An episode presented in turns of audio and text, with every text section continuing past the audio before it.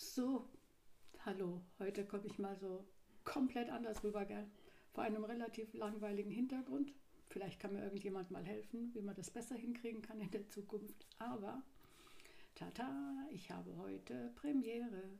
Und zwar darf ich das Mikrofon, das uns unsere Kinder zu Weihnachten geschenkt haben, austesten. Weil manche von euch haben mir geschrieben, hm, du bist leider so leise. Und jetzt hoffe ich, dass das mit diesem Mikrofon besser klappt, dass ich das gut hinkriege.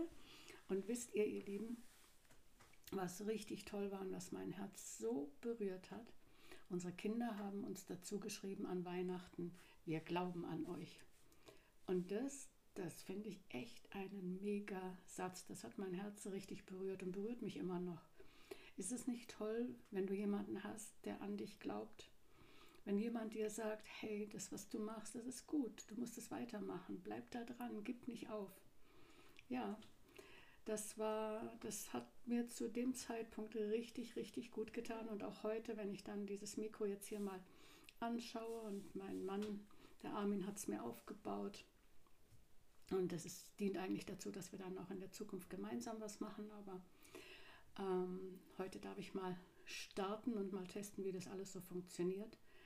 Ähm, dann fällt mir das wieder ein. Der Satz, den unsere Kinder uns geschrieben haben und den sie uns eigentlich immer wieder jeden Monat äh, mitgeben, hey, wir glauben an euch.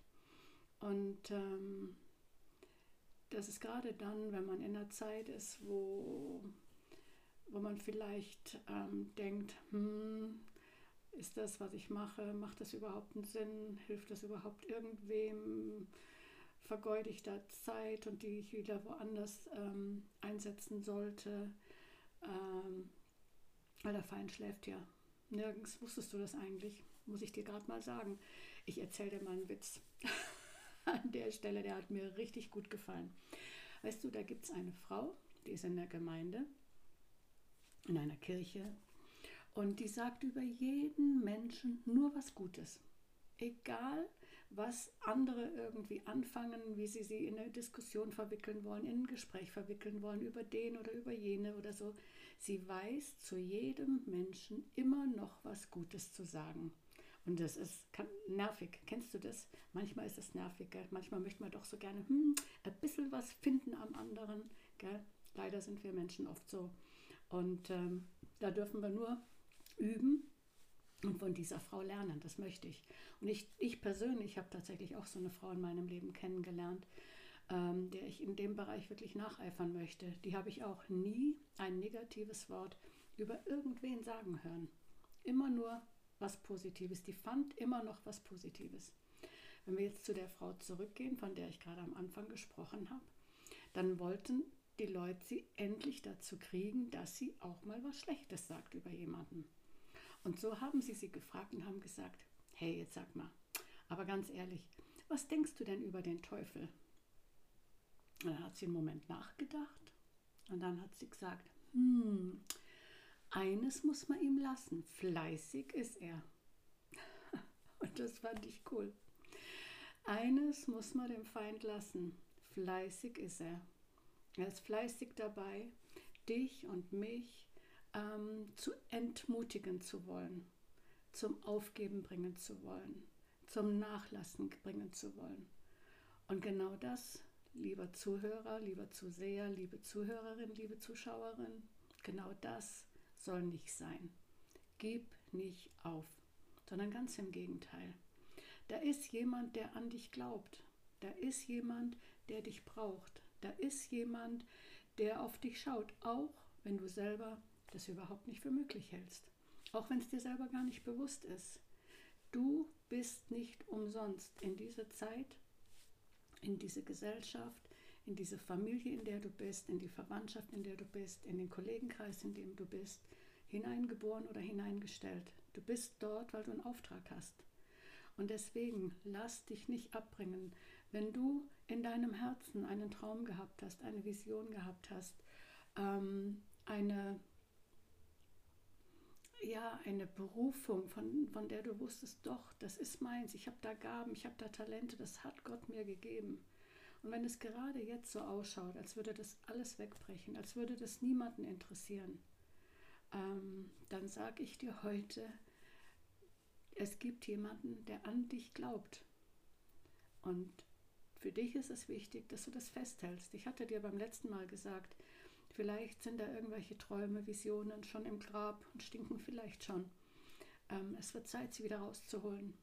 Im Hebräer 12, 12 heißt es so sinngemäß, ähm, stärkt eure erschlafften Hände, äh, macht eure zittrigen Knie wieder fest.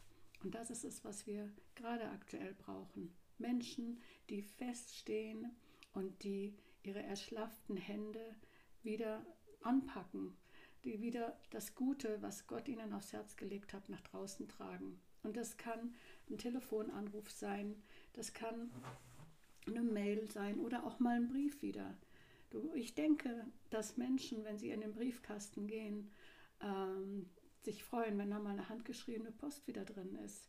Das, das geht so alles so verloren, aber das sind so schöne persönliche Dinge. Und damit kannst du den Tag eines Menschen so hell machen, dass du selber ganz erstaunt bist. Und ähm, wenn, du, wenn du empfunden hast, ähm, dass, du, dass du Menschen ermutigen kannst durch, durch Dinge, die du malst oder durch Lieder, die du singst oder durch das Wort Gottes, das du austeilst oder durch irgendwas Freundliches anderes, such dir Wege. Letztendlich möchte ich fast sagen, so wie ich es hier mache, weil jeder von uns hat etwas und, und da sagt Gott zu dir, hey, ich glaube an dich, ich glaube an dich. Er hat dir deine Gaben, deine Talente, er hat dir das gegeben, damit du daraus was machst, auch gerade jetzt in dieser Zeit.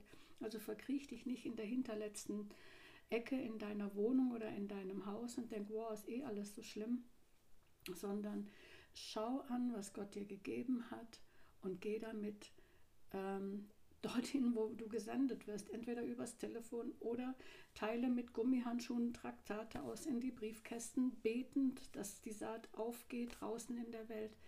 Aber sitz nicht einfach rum und denke, ich bin sowieso nichts wert oder das, was ich kann, das braucht kein Mensch. Nein, ich glaube an dich.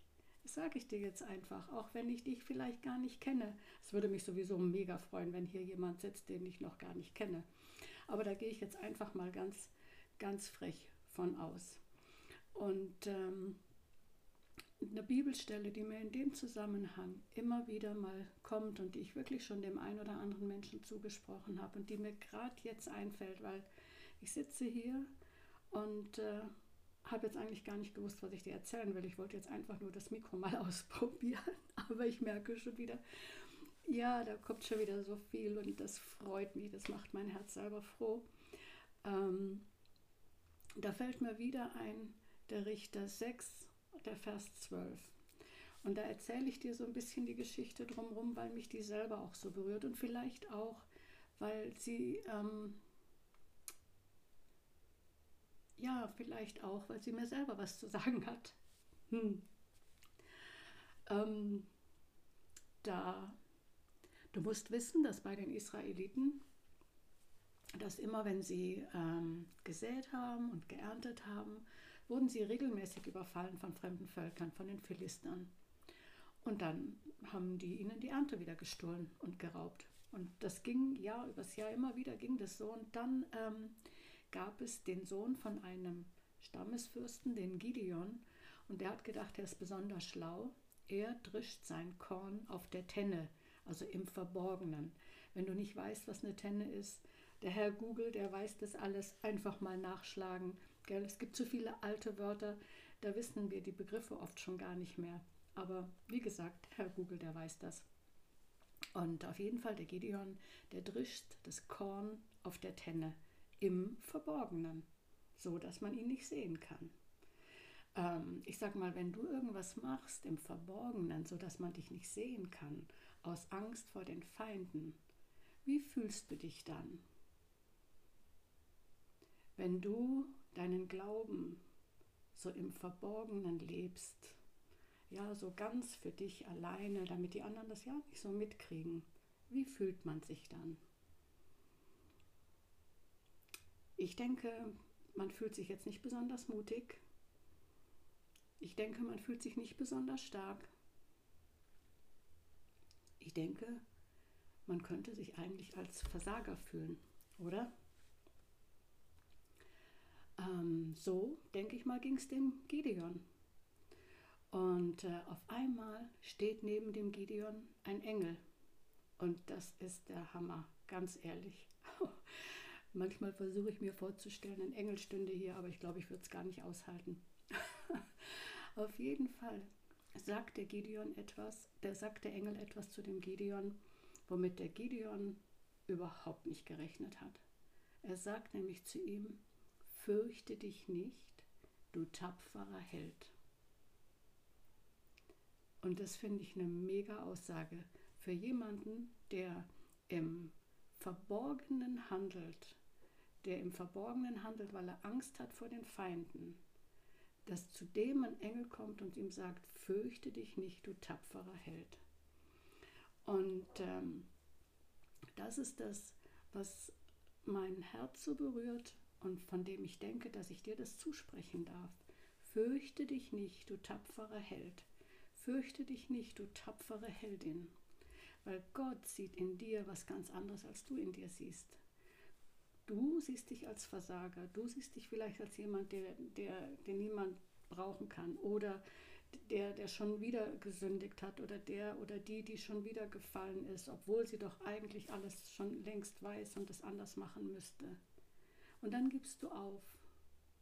Und Gott sagt dir heute, ich glaube an dich. Ich sehe in dir den tapferen Helden, die tapfere Heldin. Ich sehe in dir den Mann, die Frau, die junge Frau, den jungen Mann, den Teenager, die Teenagerin, die ich brauche. Das sehe ich in dir. Und das soll dich ermutigen. Gott ist mit dem Gideon einen Weg gegangen, der jeden Verstand übersteigt. Aber das kannst du gerne selber nachlesen. Und wenn du Fragen dazu hast, dann melde dich doch einfach mal. Hinterlass einen Kommentar auf YouTube oder in Soundcloud oder wo auch immer du das gerade anschaust oder bei Facebook. Und im Übrigen, heute bin ich mal echt ein bisschen frech, weil ähm, ich bekomme viele Likes. Ähm, aber es wäre richtig cool, wenn du gesegnet bist und es dir damit gut geht mit dem, was du hörst oder siehst. Dann teils, dann lass es doch auch andere Menschen segnen und wissen. Nie war die Zeit, glaube ich, offener dafür, das Wort Gottes hören zu wollen oder Ermutigung zu brauchen, als gerade jetzt. Und so, ähm, ja, ich hätte jetzt fast gesagt, drücke ich dich aus der Ferne. Ich bin so eine Drückerin. Das geht mir richtig ab, dieses persönliche Umarmen, muss ich dir ganz ehrlich sagen. Ähm, aber wenn du magst, dann fühl dich einfach gedrückt und äh, wisse, da gibt es jemanden, der an dich glaubt und der dich braucht. Fürchte dich nicht, du tapferer Held, du tapfere Heldin, sondern geh so, wie Gott dich sendet. Denn im Epheser 2,10 findest du einen Lieblingsvers, nicht nur von mir, sondern auch gerade von unserem Pastor.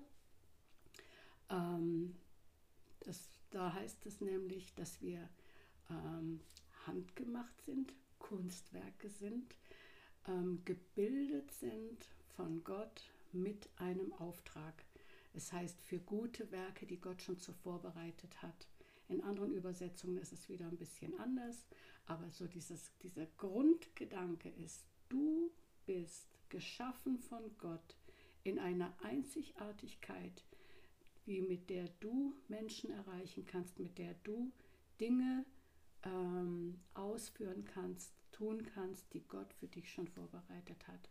Und in diesem Sinne, geh deines Weges ähm, oder besser gesagt, die Wege Gottes und ähm, lass dich zu dem machen, der den Gott in dir sieht, nämlich den tapferen Held, die tapfere Heldin. Bis demnächst. Ciao.